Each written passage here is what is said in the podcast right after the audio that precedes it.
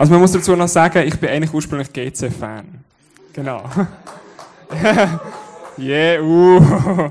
Aber mein Bruder ist ein leidenschaftlicher Basler-Fan. Das macht es nicht besser, Tom. Macht es nicht besser, nicht gell? besser. Aber ich musste es einfach noch bekennen, so. Genau. Dass wir offen und ehrlich sind hier. So gut. Hey, merci vielmals, dass ich da sein Es ist mega schön, hier zu sein. Tom, du bist ein sensationeller Pastor einfach, muss man sagen. Es ist wirklich cool, mit dir unterwegs zu sein.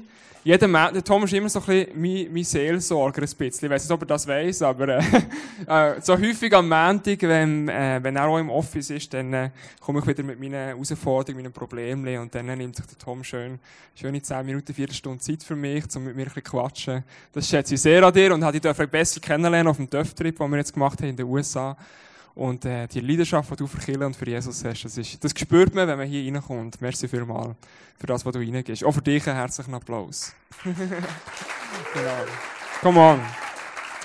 Aber ich fühle mich, es ist spannend, ich bin da reingekommen und ich fühle mich sowieso schon fast wie, wie daheim irgendwie. So vorne ein paar geile Jungs, die ich schon gut kenne, schon besser, gell? Genau, dann äh, habe ich äh, Zara gesehen. Wir sind früher im gleichen Jugendgottesdienst in Basel-Land gesehen. Genau, also, und dann natürlich Familie Buri. Mit der Familie Buri fühle ich mich sowieso schon fast daheim. Äh, ich habe mal dürfen bei ihnen sein und so ins Sozo gehen. Und es war so heilsam für meine Seele. Das hat so gut da. Und ähm, so viel, was der Erich ausstrahlt, ähm, ist für mich ein grosses Vorbild. Das wünsche ich mir auch, dass wenn ich mal äh, in diesem Alter bin und Familie schon so habe, dann wünsche ich mir auch, dass ich viel von dir, von deinen Eigenschaften darf, äh, mitnehmen Genau. So cool. Gut. Genug, wir haben genug geschwärmt jetzt. Jetzt sollte ich mal etwas Theologisches äh, von mir geben. Genau. Gell, Desi? Come on. Bring it on, bring it on. Gut, wir sind in diesen Summer Celebrations drinnen und ähm, wir Preacher haben so ein bisschen, wir ein bisschen mehr Freiraum, wenn es darum geht, die Message zu definieren, was wir da reinpacken. Und ähm, so habe ich den Titel selber setzen und ich habe den Titel gesetzt Hope, Got It, Checkshes. Got it, weil wir in Bern natürlich noch eine International Community haben, eine englische. Ähm, aber so ein bisschen das Herausfordernde, Checkshes. Hoffnung, hast du es gecheckt? Und ich weiß nicht, was der Titel bei dir auslöst. Ähm, für mich ist wichtig, du kannst den Titel sehr verschieden auffassen. Du kannst den Titel einfach als eine sachliche Information auffassen. Der Tom fragt jetzt auf der Bühne, ob du gecheckt hast, um was es geht bei Hoffnung. Wenn nicht, dann äh, tut er das sicher erklären. Wenn ja, ist super. Du kannst es aber auch als einen Appell auffassen, sozusagen, jetzt musst du endlich einmal aufpassen in diesen Reihen. Jetzt kommt etwas ganz Wichtiges von der Bühne. Du kannst es auch mit dem Beziehungsohr auffassen. Sozusagen, der Tom, ja, weißt, der hat eh immer das Gefühl, der weiß alles besser auf der Bühne. Und ich da unten, ja, mir muss man das alles noch erklären. Was ich aber möchte heute, ist ähm, keine von diesen ähm, Ohren bei dir anzusprechen, sondern ich möchte bei dir das Selbstoffenbarungsohr ansprechen. So nennt man das in der Psychologie. Und zwar habe ich mich mit dem Thema Hoffnung angefangen auseinandersetzen und ich habe gemerkt, ich habe sehr viele eigene Challenges mit dem Thema und ähm, komme selber gar noch nicht so wirklich daraus und ich möchte einfach, was ich heute möchte, ist das teilen, was ich in dieser Zeit herausgefunden habe, für mich, für mein Leben persönlich und möchte es dir weitergeben, dass du davon kannst profitieren und selber mitnehmen, was du, was du für wichtig findest. Ich meine, vielleicht bist du schon viel weiter in diesem Thema, als ich jemals gesehen bin äh, zuvor. Und dann ähm, sieg du derjenige, der selber etwas weitergeht in diesem Thema. Genau. Ich habe mich mit dem Thema auseinandergesetzt, weil ich den Begriff Hoffnung angeschaut habe und gemerkt habe, da kommen bei mir Fragen auf. Da kommen bei mir Fragen auf, wie, ähm, um welche Hoffnung geht es eigentlich ganz konkret? Was für eine, von was für einer Hoffnung reden wir und was bedeutet sie für mich persönlich? Oder die Frage, warum muss ich die Hoffnung für andere Menschen sein? Warum lenkt die Hoffnung nicht für mich? Und drittens, wie bin ich denn die Hoffnung in meinem Alltag inne? Wie sieht das aus? Ähm, ist es von einem, von einem Druck manchmal be, ähm, ja, begleitet, wo ich habe, dass ich das Gefühl habe, ich muss doch etwas machen. Es geht ein bisschen das, was er gesagt hat.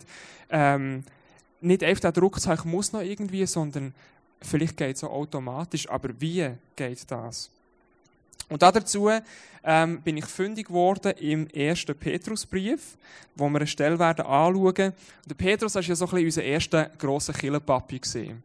Und äh, der Petrus hat viel bewirkt in Jerusalem und ähm, er hat sich so zur Aufgabe gemacht, die Gemeinden rundherum, die entstanden sind, durch Paulus zu unterstützen.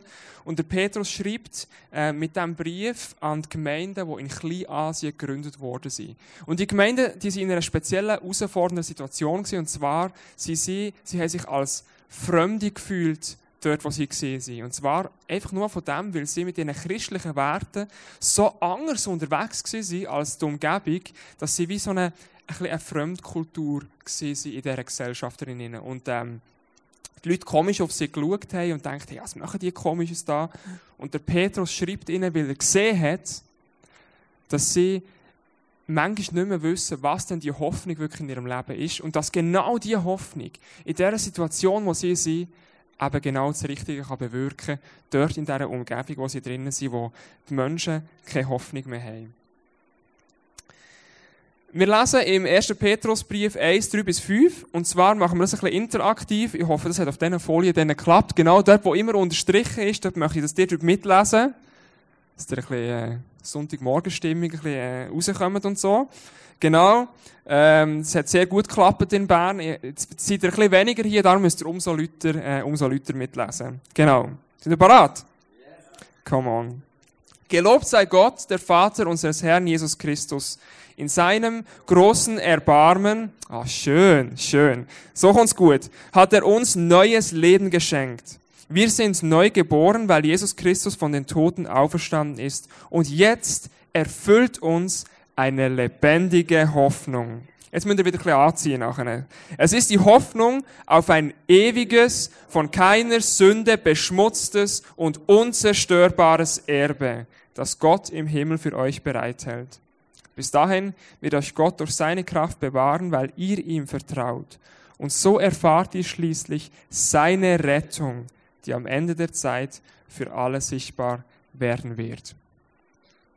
Was möchte der Petrus mit diesen Versen sagen? Ganz am Anfang sagt er schon im ersten Vers, es erfüllt uns eine lebendige Hoffnung. Es erfüllt uns eine lebendige Hoffnung. Ich habe das nachher in verschiedenen Übersetzungen angeschaut und gemerkt, dass ältere Übersetzungen noch ein bisschen präziser sind in der Wortwahl. Und äh, ich glaube, dass dort das Wort von Petrus noch ein bisschen präziser vorkommen. In der Elberfelder Übersetzung lesen wir, wir sind wiedergeboren zu einer lebendigen Hoffnung. Also es gibt einen Unterschied zwischen es erfüllt unsere lebendige Hoffnung oder wir sind wiedergeboren zu einer lebendigen, lebendigen Hoffnung. Es ist ein Unterschied, ob man sagt, ich habe eine lebendige Hoffnung oder ich bin eine lebendige Hoffnung. Mit allem, was ich habe, mit meinem Sein, mit meinem Denken, mit meinem Handeln. Weil ich glaube, dass nur eine lebendige Hoffnung zu haben, ein Widerspruch in sich ist. Ähm, etwas, weil etwas nur haben bedeutet noch lange nicht, dass es, nach, dass es nach einem Leben hervorbringt. Man muss etwas dafür tun. Ich wenn du Geld auf dem Konto hast und du möchtest dich ernähren, dann musst du äh, dein Kärtchen zücken, Bankomat Geld rauslassen oder direkt bei der Kasse zahlen. Und dein Geld muss überfließen und jemand anderes her. Du musst etwas dafür tun, dass du kannst zu essen kaufen kannst. Wenn du nur ähm, das Wissen hast, wie das man Kinder macht, heisst es noch lange nicht, dass nach einem Leben daraus entsteht. Es muss irgendwie eine Interaktion stattfinden. So viel haben wir, glaube ich, alle in der Schule noch mitbekommen damals. Hä? Was? Genau. Es ist, auch dann, es ist auch dann ein Wunder, wenn nachher das Leben noch entsteht. Das ist nicht selbstverständlich. Aber man muss etwas dafür tun. Das Wissen allein lenkt nicht. Wenn du eine innovative Idee im Kopf hast, hey, wir Schweizer, wir sind so innovativ, wir haben so geniale Ideen und äh, können Startups in die Welt hineinsetzen. Aber wenn du nur die Idee hast und du nimmst nie den Finger aus dem Viertel und denkst, hey, jetzt mache ich mal etwas, jetzt mache ich das Startup, ich suche mir Leute, wo ich, wo ich, ähm, wo ich kann mit denen etwas starten kann, dann wird es nicht zum Erfolg kommen. Es wird eine gute Idee bleiben. Aber vielleicht wird es ja jemand, anderes umsetzen, zu einem späteren Zeitpunkt. So glaube ich, für einen wiedergeborenen Menschen, also jemand, der Jesus nachfolgen ähm, der kann nicht einfach eine lebendige Hoffnung haben. Er kann in jedem Fall nur eine lebendige Hoffnung sein. Weil sonst ist es keine lebendige Hoffnung, sonst ist es eine tote Hoffnung. Sonst reden wir von irgendeiner anderen Hoffnung, als in der Bibel drinnen steht. Und so bedeutet einem der Hope für Petrus in erster Linie, eine Hoffnung, die tut man leben. Mit seinem ganzen Sein, mit dem Denken, mit dem Handeln, mit dem Fühlen, äh, mit dem ganzen Herz, das da dabei ist. Ja, aber um was für eine Hoffnung geht es denn konkret? Wir haben immer noch nicht gehört, um was es für eine Hoffnung geht. Und ähm, dort steht im Vers 4 nachher, wo der Petrus sagt, es ist eine Hoffnung auf ein ewiges, von keiner Sünde beschmutztes und unzerstörbares Erbe, das Gott im Himmel für euch bereithält. Es hat mit einer Erbschaft zu tun. Und bei einer Erbschaft, da sagt wohl niemand von uns Nein, grundsätzlich. Äh, es ist natürlich nicht cool, jemand ist gestorben, wenn du eine Erbschaft bekommst. Äh, das ist immer etwas traurig so. Aber sonst, wenn du eine Erbschaft bekommst, dann sagst du nicht Nein, oder? Meine, vielleicht bekommst du ein Haus geerbt, vielleicht bekommst du ein Silberbesteck vom Omi geschenkt, oder ähm, bekommst vielleicht, was alle gerne haben, Cash, Bar, äh, Geld auf die Hand, das du kannst einsetzen für das, was du möchtest. Ein Erb ist in unserem Verständnis etwas Positives, aber ich glaube, dass das, was in der Bibel steht, was Gott uns für ein Erb verspricht, nochmal etwas ganz anderes ist. Warum? Weil ein Erb hier auf der Welt, zwischen uns Menschen, das Erb verliert plötzlich seinen Wert vielleicht. Vielleicht ist es ein Erb, wo, ähm, wo du musst weitergeben musst, weil du vielleicht selber keine, ähm, nicht mehr eine lange Lebenserwartung hast, dann kannst du nicht mehr davon profitieren, das Erb geht weiter. Vielleicht kann es auch passieren, dass ein Erb angezweifelt wird und es wird angefochten, jemand anderes hat, wird auch noch Anspruch an dem und es geht eine lange Gerichtsverhandlung los und es ist einfach plötzlich nur noch mühsam. Eine Erbschaft im Himmel sieht anders aus. Und dort bin ich im Epheserbrief nach einer fündig geworden, was die Erbschaft, wo Gott uns verspricht, die Hoffnung, was die beinhaltet. Das heißt im Epheser 1,14, der Heilige Geist ist gewissermaßen eine Anzahlung, die Gott uns macht. Der erste Teil unseres himmlischen Erbes. Gott verbürgt sich damit für die vollständige Erlösung derer, die sein Eigentum sind vollständige Erlösung. Gott wird uns, er verspricht uns, dass er uns wird vollständig retten, erlösen von all dem, was uns auf dieser Welt hier belastet. Und wenn du in dein eigenes Leben hineinschaust, wenn du in dein Umfeld hineinschaust, dann wirst du merken, dass sie viel nicht um. Ich habe schon so viel eigenen Druck in meinem Leben erlebt. Sei das beim Arbeiten, sei das in der Schule früher. Du bist immer mit Druck konfrontiert. Du bist immer konfrontiert mit zwischenmenschlichen Herausforderungen, Problemen, Beziehungen, die zerbrechen, Beziehungen, die herausfordernd sind, die schwierig sind, Probleme mit deinem Chef vielleicht, was auch immer. Unsere Welt befindet sich in einem Zustand, wo, wo, wo leidet, wo Druck da ist, wo Ängste da sind. Ähm, und der Erlöser verspricht, dass das eigentlich vollkommen wird weg sein. Können wir uns das mit unserem mit unserem Verstand überhaupt vorstellen? Können wir uns ausmalen, wie das mal wird sein, wenn kein einziger Druck mehr um ist, wenn keine Probleme mehr da sind? Ich glaube, es ist herausfordernd, um sich das vorzustellen. Aber Gott spricht genau von dieser Hoffnung, von dieser Erlösung, die mal wird stattfinden wird, die er uns wird geben Und was ich krass finde, was in diesem Vers auch was, was rauskommt, ist, dass wir nicht irgendwie müssen, wie in einer anderen Religion vielleicht probieren, vollkommen leer zu werden, dass wir keine Probleme haben, dass wir keine Herausforderungen haben und von, von, vom einen zum anderen Leben probieren, näher das Nirvana herzukommen, wo man, ähm, wo man so ein bisschen, ja, wo man einfach nichts mehr ist. Die Bibel redet davon, dass wir jetzt schon erfüllt sind mit dieser Erlösung. Mit einem Teil von dieser Erlösung, wo der Heilige Geist in uns innen jetzt schon drin legt. Wir müssen nicht leer werden, wir müssen vielmehr gefüllt werden von der Erlösung, die jetzt schon sichtbar werden darf. Es wird nicht einfach irgendwann eintreffen, sondern jetzt ist es schon in unserem Leben sichtbar.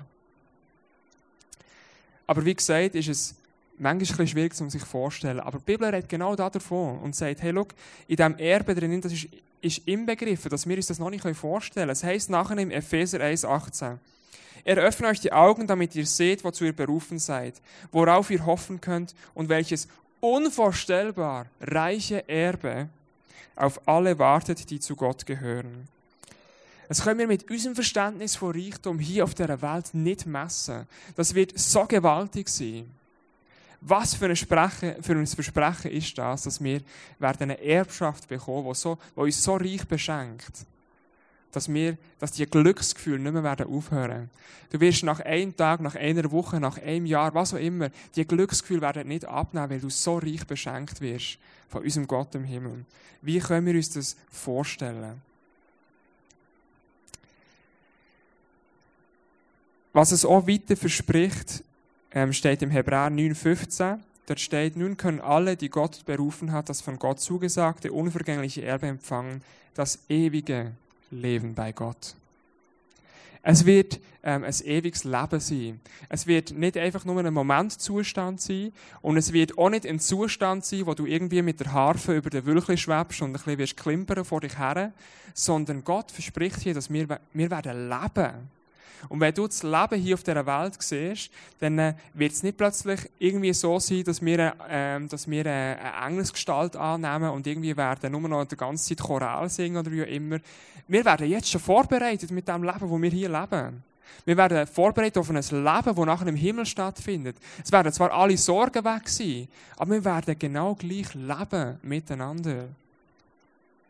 Aber das kann ein bisschen Angst machen zum Teil. Mir hat das als Kind Angst gemacht. Wenn es geheissen hat, ja weisst, bei Gott, nachher im Himmel, du musst dir keine Sorgen machen, nachher wirst du ewig bei Gott sein, ewiges Leben. Und ich so, pff, ewiges Leben. Ewig sendeln, oder was?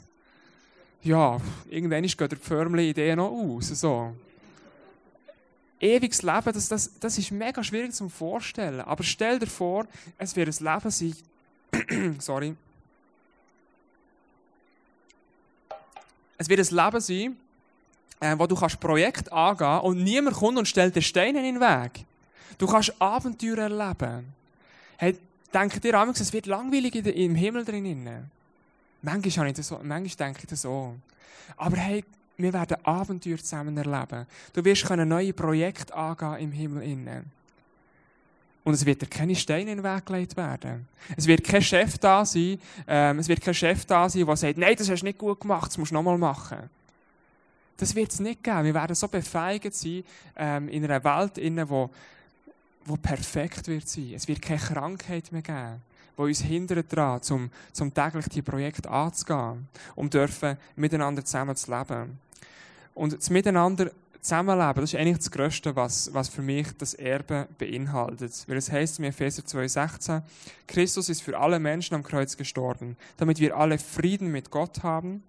In seinem neuen Leib der Gemeinde von Christus können wir nun als Versöhnte miteinander leben. Das ist für mich das größte Geschenk, das Gott überhaupt machen kann. Wir werden versöhnt leben miteinander. Und wie schön ist es, dass wir mit diesen Freunden, die wir hier in der Church haben, mit diesen Freunden, ähm, die wir noch für Jesus möchten gewinnen, dass wenn wir die jetzt schon, so, schon mega gerne haben, dass wir eine Ewigkeit mit ihnen zusammen verbringen. Und wir werden nicht mehr zwischenmenschliche Herausforderungen haben, sondern es wird einfach, es wird so unhennen fegen, wenn wir zusammen dürfen mit Gott einfach die Gemeinschaft erleben. Und wir einander dürfen befähigen und ermutigen. Wir haben letztens einen Kurs gemacht bei uns in den Kirchen, einen zehnwöchigen, und da sind alles Menschen zusammengewürfelt worden, die sich nicht kennt haben vorher oder nur flüchtig. Und wir haben eine Gemeinschaft erreicht in diesen zehn Wochen, wo am Schluss jeder dem anderen so, du weißt, es hat jeder so ein Kärtchen bekommen und die anderen haben gesagt, was er Positives vom anderen erlebt hat diese Woche. Und das Kärtchen ist nachher gefüllt mit, ähm, einfach mit positiven Aussagen von diesen anderen Leuten. Und dann habe ich ein Stück von diesem Himmel wieder dürfen sehen. Was es bedeutet, wenn wir nachher zusammen die Ewigkeit verbringen. Es wird eine ermutigende Zeit werden, wo wir miteinander unterwegs sind. Es ist ein unvorstellbares reiches Erbe, das wir werden bekommen, das vollständige Erlösung bedeutet, wo ewig wird gelten und es wird Frieden geben zwischen Gott und uns Menschen. Zeig mir, wo das so eine Hoffnung sonst noch möglich ist. Zeig mir, wo dass es sonst noch so eine Hoffnung gibt, die uns auf dieser Welt gegeben werden kann. Eine Hoffnung, die nicht einfach nur irgendeine eintrifft, sondern eine Hoffnung, die jetzt schon in unserem Leben sichtbar wird. Durch den Heiligen Geist, den wir bekommen haben, ähm, wo Jesus Christus gesagt hat, ich gehe zwar schon voraus in den Himmel, um das um vorbereiten für euch, aber der Heilige Geist gebe ich euch, dass ihr jetzt schon dürft, ähm, ein Stück von dem bekommen. Es ist eine mega grosse Hoffnung. Und ich bin ein Mensch, der sehr noch muss lernen muss, sich von anderen Menschen etwas zu sagen. Aber wenn es darum geht, was für eine Hoffnung dass ich in meinem Leben inne habe, dann wird es sehr schwer haben, mir eine andere Hoffnung aufzuschwätzen. Oder mir aufzuzeigen, wo es sonst noch so eine grosse Hoffnung gibt. Ich habe sie noch nie gesehen. Ich habe noch mit keinem Menschen auf dieser Welt geredet, wo mir eine größere Hoffnung aufzeigen können, als die, die Jesus Christus uns versprochen hat. Amen. Amen, come on. Was bedeutet die Hoffnung für mich? Sie bedeutet nichts. Solange ich sie nicht angenommen habe für mein Leben. Ich kann sie verstehen hier oben. Ich kann begreifen, ich kann die Verse lesen, wo hier in der Bibel steht, was mir versprochen wird, was für ein Erb, das ich bekomme. Solange ich es nicht für mein Leben annehme, wird es nichts bewirken. Es wird, es wird nicht meine Hoffnung sein, die ich bekommen habe. Und ein gutes Beispiel dafür ähm, ist der Schriftgelehrte, wo Jesus gefragt hat damals, was muss ich tun, um das ewige Leben zu bekommen? Und Jesus hat gesagt, ja, also eigentlich weißt du ja die Antwort, was steht in der Bibel inne. Und der Schriftgelehrte hat gesagt, ja, also in der Bibel inne steht, ich muss äh, Gott lieben und ich muss meine Mitmenschen lieben, äh, meinen Nächsten lieben, so wie mich selber. Und Jesus denkt, ja, also jetzt hast du ja deine Antwort, was musst du machen? Und der Schriftgelehrte hat aber nochmal nachgefragt und hat gefragt, ja, wer ist denn mein Nächster? Und die Frage, wer ist denn mein Nächster, die hat er nicht müssen stellen wenn er gewusst hätte, was es bedeutet, sich selber zu lieben. Er hat, der Schriftgelehrte hat nicht verstanden, was es bedeutet, sich selber zu lieben. Weil sonst, wenn er das begriffen hat, dann wäre es keine Frage gewesen, wer ist mein Nächster. Dann wäre jeder Mensch auf dieser Welt wäre sein Nächster gewesen. Und er hat mit jedem das teilen, was er bekommen hat. Sich selber lieben bedeutet nicht, zuerst sich selber etwas Gutes zu tun, damit man nachher parat ist, jemand anderem etwas Gutes zu tun. Sich selber bedeut lieben bedeutet, die Erbschaft, die Gott hier in der Bibel ihnen verspricht, für sein Leben anzunehmen. Weil wenn du die Erbschaft von Gott annimmst, dann weißt du, dass du als Kind von Gott bereits jetzt alles auf dieser Welt bekommst, was du jemals wirst brauchen. Du hast vollkommene Annahme, bist vollkommen geliebt. Du wirst versorgt von Gott, für immer und für ewig. Du hast deine Identität in Gott. Alles, was du brauchst, alles, was der Schriftgelehrte in seinem Leben braucht, hat er von Gott schon lange bekommen. Aber er hat es nicht angenommen für sein Leben. Und das bedeutet, sich selber zu lieben, die Erbschaft von Gott anzunehmen. Wenn er das gemacht hätte, wäre er rausgegangen und er hat das mit jedem teilen, der auf dieser Welt ist. Er hat nicht müssen fragen, ja, wem, für wer ist es denn wichtig, dass er es bekommt und wer nicht. Jeder Mensch wäre es wert gewesen, sich als das Kind von Gott zu fühlen in diesem Moment. So wie es der Schriftgelehrte auch hätte können bekommen.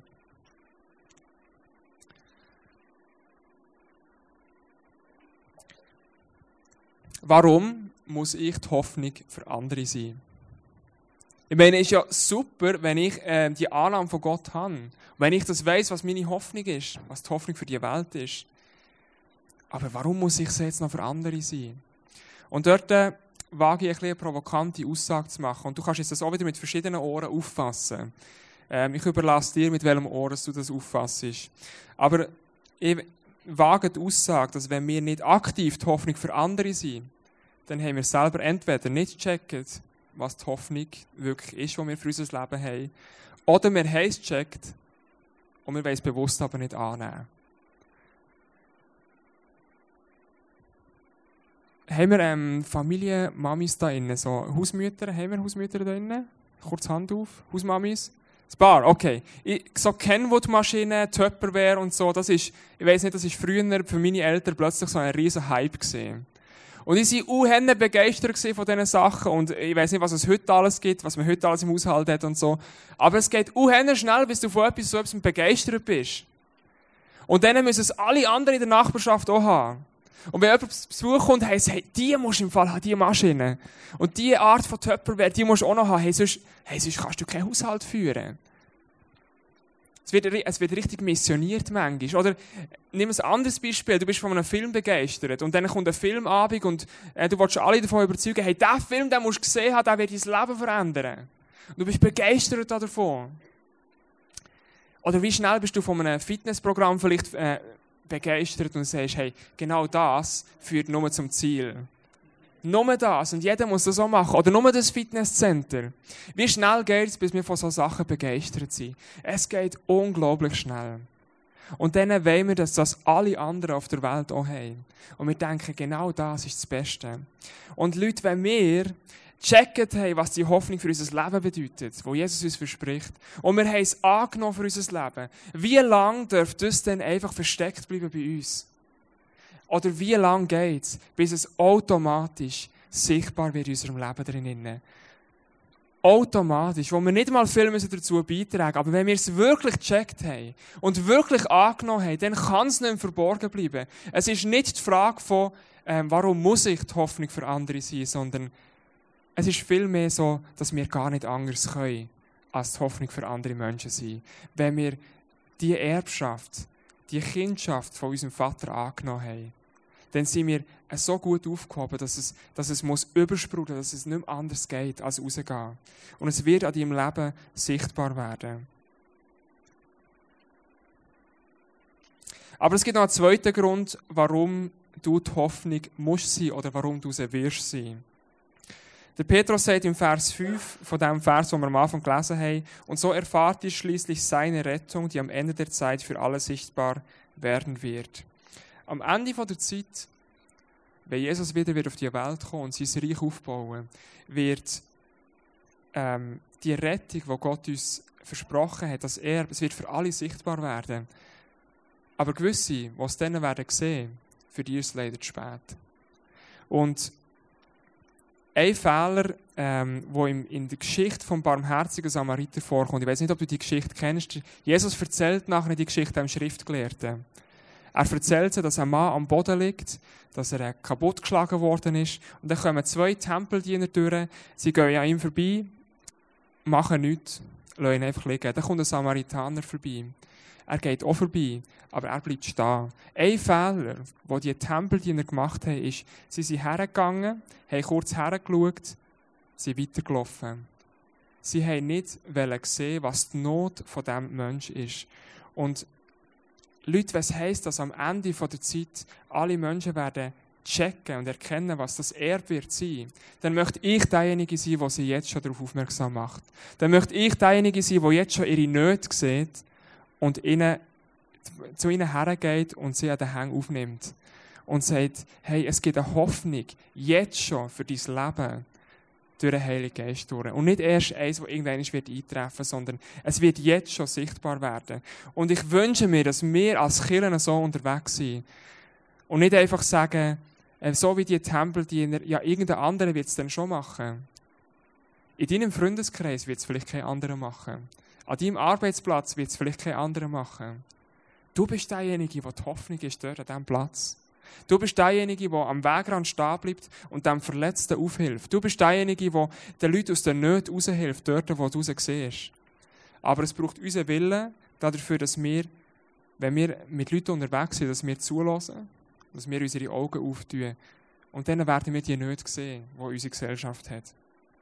Einsamkeit, Kontrollverlust, ähm, das Leben, das keinen Sinn mehr hat, Verlust von einem geliebten Menschen, Schuldgefühl, Abhängigkeiten von Menschen, von Substanzen, seelische Verletzungen, Ängste, Kämpfe. In deiner Nachbarschaft, an deinem Arbeitsplatz gibt es genug nicht. Aber es braucht deinen Willen, dass du sagst, ich probiere aktiv herzuschauen. Und wenn du es siehst, wenn du die Not siehst, dann denk nicht, ein anderer wird es machen, sondern es braucht dich. Und darum glaube ich, dass wir müssen die Hoffnung für andere sein. Weil wir gecheckt haben, was es bedeutet und dann sehen, was die Hoffnung in ihrem Leben kann bewirken kann, was es für eine Veränderung kann bewirken kann. Ich habe letzte Woche, als ich die Message zu Bern hatte, ähm, einen jungen Mann auf die Bühne genommen und ähm, ich bin zwischendurch mit ihm unterwegs. Ähm, wir gehen abends einen Kaffee trinken oder mal in Kino oder so immer und dann reden wir ein bisschen über das Leben. Und er hat ein herausforderndes Leben. Er ist über zwei Jahre arbeitslos jetzt gesehen und ähm, hat sich bemüht um einen Job und hat einfach keinen bekommen. Und ähm, was ich aber von ihm gelernt habe, ist, dass so wie er die Hoffnung im Leben von anderen Menschen ist, das möchte ich für mein Leben auch haben. Und ähm, das Interview, das ich geführt habe, das möchte ich euch äh, an dieser Stelle ganz kurz zeigen.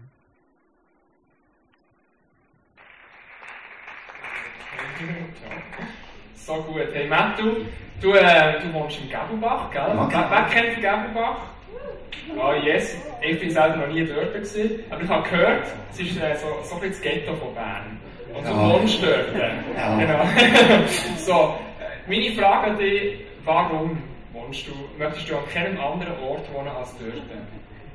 Ähm, ich bin 2011 bin ich bei Metro World Champ. Das ist Arbeit von Bill Wilson in New York, in Brooklyn.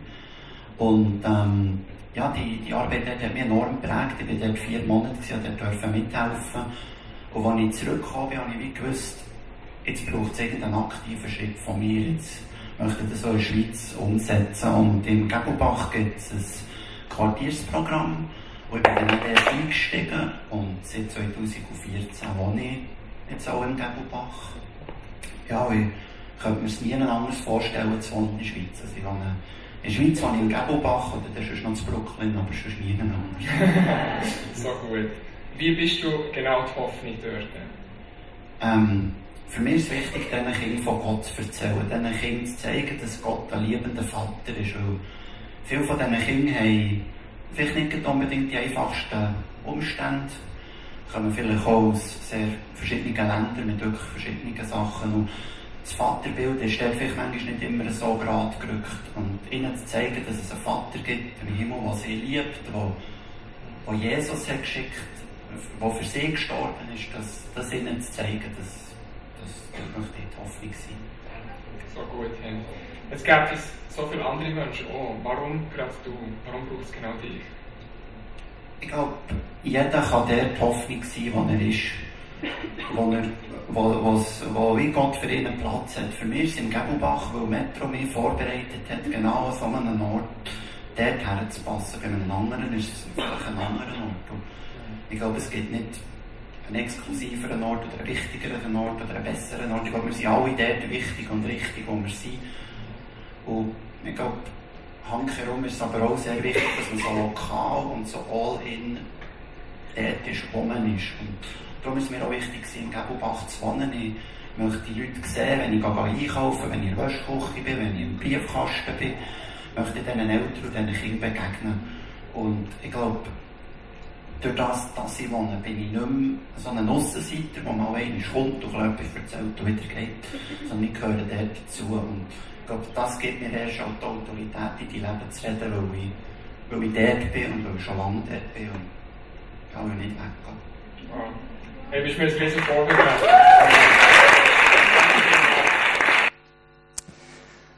Der Matthew hat sich mit seinem Leben im Gebelbach, im Ghetto von Bern, verschrieben. Mit seinem ganzen Leben. Und ich möchte dich heute herausfordern, wo verschreibst du dein Leben? Deiner Nachbarschaft, an deinem Arbeitsplatz. Dort, wo du bist, dort bist du die Hoffnung. Und ähm, fang dir an, zu überlegen, was dein nächster Schritt ist. Ob dein nächster Schritt ist, zuerst mal sich überhaupt damit zu befassen, habe ich die Hoffnung wirklich begriffen? Habe ich die Hoffnung auch wirklich für mein Leben annehmen Und du hast heute Gelegenheit, auch das im Face-to-Face hinten nachher ähm, einfach zu beanspruchen und zu sagen, hey, ich habe noch nicht verstanden, um was es geht. Und dann beten wir für dich, dass, dass der Geist dein Herz öffnet und dass er reinreden darf und dass du darfst sehen, was die, dass du ein Bild darfst dafür bekommen, was die Hoffnung wirklich für dich bedeutet. Und auch, wenn, wenn etwas ist, was da ist, was dich hindert daran, um die Hoffnung wirklich anzunehmen, dass, dass Gott dich als sein Kind anschaut und die Erbschaft genau für dich parat hat dann darfst du das in Anspruch nehmen und sagen, hey, ich möchte für mich beten, weil ich möchte es annehmen und vielleicht Sachen ablegen, die mich hindern dabei. Vielleicht hast du das angenommen und, und dich kribbelt es, wo dass du und wie dass du kannst Hoffnung sein und du fühlst einen Druck, dass du manchmal das Gefühl hast, du musst dieses noch und jenes noch. Ist es vielleicht dran, zum Gott zu fragen, an dem Ort, wo ich bin, zeig mir die Menschen, zeig mir ihre Nöte, die sie haben, wo ich jetzt äh, ganz praktisch werden kann, ohne ohne dass ich mich, mich gross muss darum bemühen muss, aber wo ich einfach mich hergebe, meine Zeit darf investieren ähm, und die Menschen darf segnen in meinem Umfeld.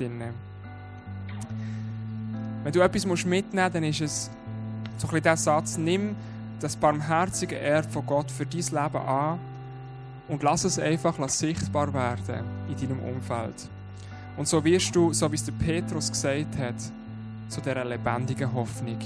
Es wird eine Hoffnung sein, die weitergeht. Es wird eine Hoffnung sein, die zielgerichtet ist und die jetzt schon Früchte trägt in diesem Leben, in das Jesus, wenn er kommt, schon so viel darf sehen von dem Reich, wo, hier, wo wir hier als Kirche dürfen aufbauen Das Face-to-Face wird hinten offen sein für dich. Es sind Leute da, die es lieben, für dich zu beten und einen nächsten Schritt mit dir zu gehen.